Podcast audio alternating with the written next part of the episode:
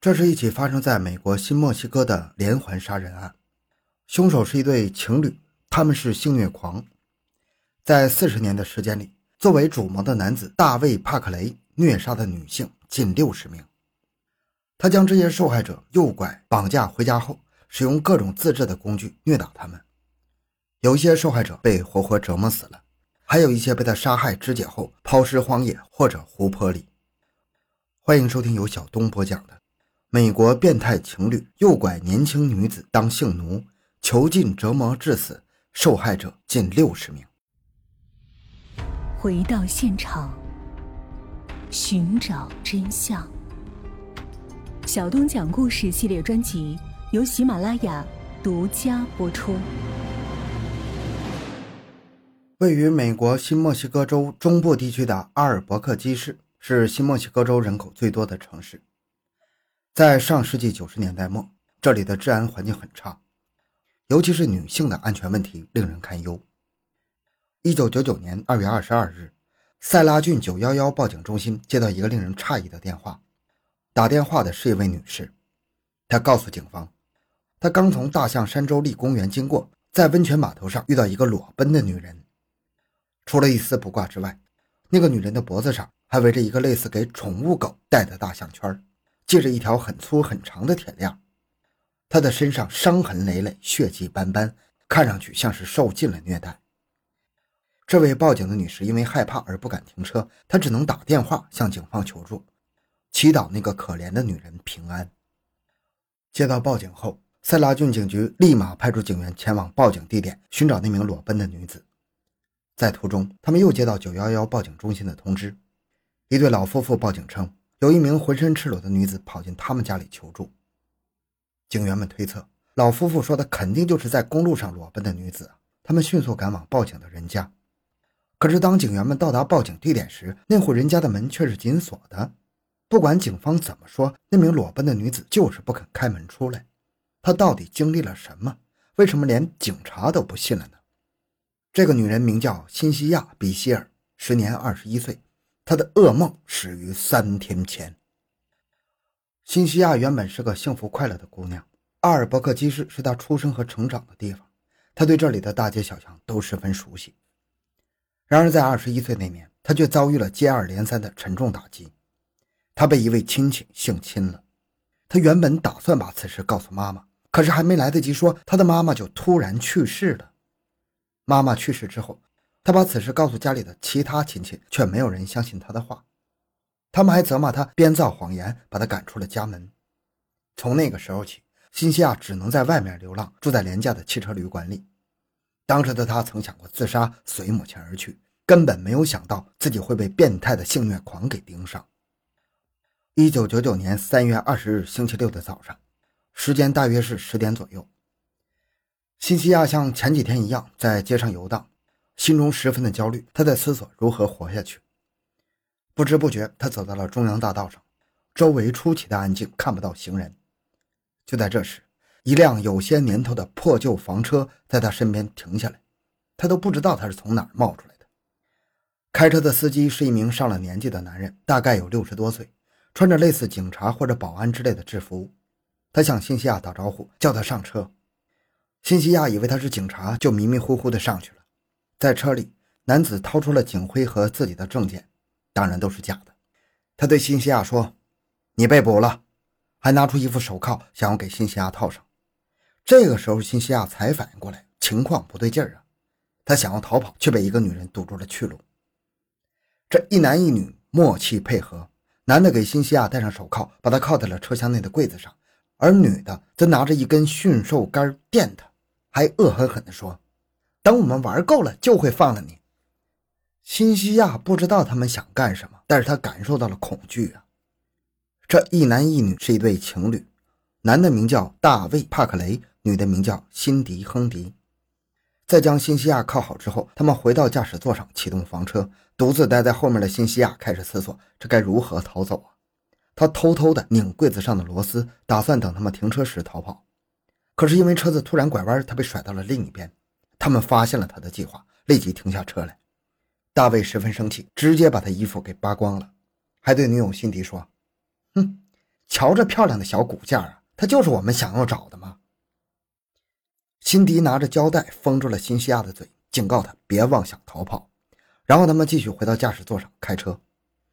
辛西亚也不知道车子开了多久，可能有几个小时，最后在一条砂石路上停了下来。下车之前，辛迪拿着一副脚铐给辛西亚套上，警告他别出声。他们将他带下了房车。辛西亚看到附近都是拖车房子，看上去都是有人居住的。在大卫和辛迪家的后面是一个大湖。辛西亚被带进了拖车房子里，他们让他坐在客厅中央的一张小床上，又拿来了一个很粗的金属项圈套在他脖子上。项圈上面有一条很粗的铁链，另一端有个钩子。大卫将它勾在了墙上的一个柱子上，用一个大锁锁住，这样辛西亚就无法逃跑了。做完这些后，大卫把一盘磁带放进录音机里，叫辛西亚认真的听听。录音机里传来了大卫的声音。他说的每一句话都让辛西亚的恐惧不断的加剧。大卫在录音机里说，他喜欢玩性虐待游戏，当他有冲动时，就会出去给自己找个姑娘，将他们带回来当他的性奴隶，还警告他说，别试图反抗或者逃跑，那些反抗的人最终都被他杀了。录音整整播放了半个小时啊！辛西亚印象最深的是。大卫说：“他已经抓了三十七个女人，也可能更多，但是没有一个人能逃掉。他们最后都死了，就扔在屋后的湖泊里。”录音带播放完之后，大卫搬来了一台车用的蓄电池，他将电线接到了一丝不挂的辛西亚的胸上，然后开始电击辛西亚。辛西亚回忆说：“我记得有快速电击、慢速电击、强电击、弱电击，他们一直不断的电我的身体。”连续几个小时，辛西亚觉得自己在那种情况下能够活下来，真是个奇迹啊！而这样的折磨才刚刚开始，更可怕的还在后面。一九九九年三月二十一日，星期日，在前一天晚上，大卫和辛迪这对变态狂用蓄电池电了辛西亚几个小时之后，见他不再动弹，便暂停了下来，去吃晚饭、看电视。然后睡觉去了。第二天一早，他们醒来后又继续折磨辛西亚。辛迪拿着枪把辛西亚带到浴室，逼他洗了个澡，随后将他带到了另一个房间里，里面的橱柜上摆满了各种用于虐待的工具。大卫自夸这些都是他自创的，并且花了四十年去完善这些设备。他还写了一本日记，里面详细的记载了几十位被他折磨致死的受害者的经历。为了证明自己说的话，大卫还拿出照片给他看。照片中的女人被绳子绑着。介绍完之后，大卫指着钓鱼钩、钳子、驯兽杆等工具，告诉辛西亚，他打算把这些工具都用在他身上。那一刻，辛西亚觉得自己遇到来自地狱的魔鬼啊！他们用的那种绳子在一头上挂有砝码，他们把绳子吊到天花板上，穿过一个小环，然后他们把垂下来的绳子挂到我的胸上。每次他用驯兽杆电我的时候，我的身体就会痉挛，砝码就会垂得更低。辛西亚只记得他一直在尖叫，直到他因为疼痛麻痹叫不出声放弃了，但是他的意识是清醒的。他们玩够了这招之后，就换一个招式，把辛西亚挂到墙上，用藤条、绳索和鞭子狠狠地抽打。辛尼对辛西亚说：“你越挣扎，大卫就越开心。”时间过得很漫长啊，辛西亚渴望折磨快点结束，可是那对变态狂却好像都不知道疲倦。他们累了就换人，轮流变着法子折磨辛西亚，直到辛西亚无法动弹。晚上在入睡之前，辛迪伏在辛西亚的耳边对他说：“明天我们会把你带到玩具盒去。”辛西亚不知道玩具盒是什么，但是他的直觉告诉他，那可能是他的棺材。在两个变态狂睡觉的时候，辛西亚一直保持着清醒。他一整夜都在想着怎么逃走，并且他一定要让这对恶魔为他们的所作所为付出代价。他能成功吗？一九九九年三月二十二日星期一的早上，辛西亚被囚禁的第三天，大卫起来后换上了一套制服，他准备出门去上班。辛西亚这才知道他在大象山州立公园工作，是一名机修工。临出门前，他对辛西亚说了同样的话：“等我回来的时候，你就要去玩具盒了。大卫离开后，辛西亚由辛迪负责看管。一整天，辛迪都在看电视，没有为难辛西亚。躺在床上的辛西亚脖子上戴着项圈，项圈上的铁链则是系在墙上，被一个大锁头锁着。如果辛西亚想要逃脱，他就必须拿到打开锁头的钥匙。那串钥匙就在不远处的茶几上。但是辛迪一直坐在那里看电视，辛西亚很难拿到。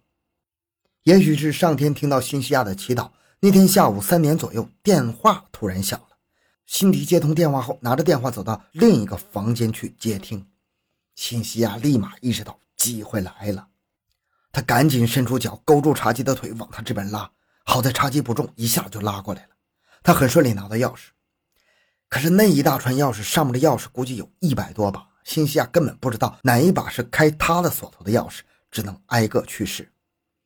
结果接完电话的辛迪回来，发现了他冲过来想要抢钥匙，辛西亚赶紧缩成一团护住钥匙。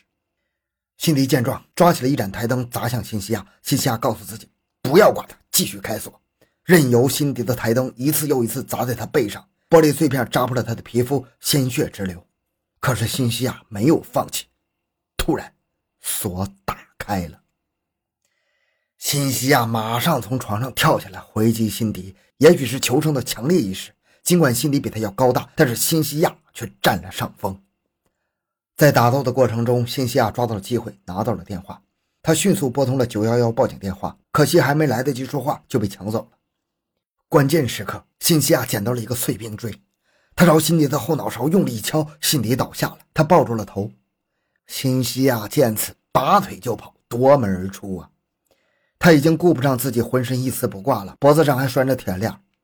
我记得我一直在跑，我的脚在流血，我的头在流血，我的背在流血。在我跑的时候，我的脚踝上被蹭掉了一大块皮。跑了大约一公里左右，辛西亚遇到了一辆路过的小轿车，但是女司机看到他这个样子，不敢停车，带着他报了警。而新西亚跑进了一户开着门的拖车板房里。房子的主人是一对老夫妇，他们被突然冲进来的赤裸的年轻女子吓坏了。女主人赶紧打电话报警，男主人则关紧了门，然后给辛西亚拿了一条浴袍给她穿上。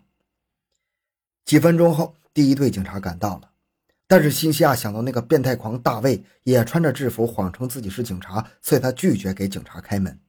直到第二队警察赶到后，他才开门出去。在辛西亚的指认下。警察不到一个小时就把大卫和辛迪抓住了，他俩正开着那辆破房车在附近转悠寻找辛西亚呢。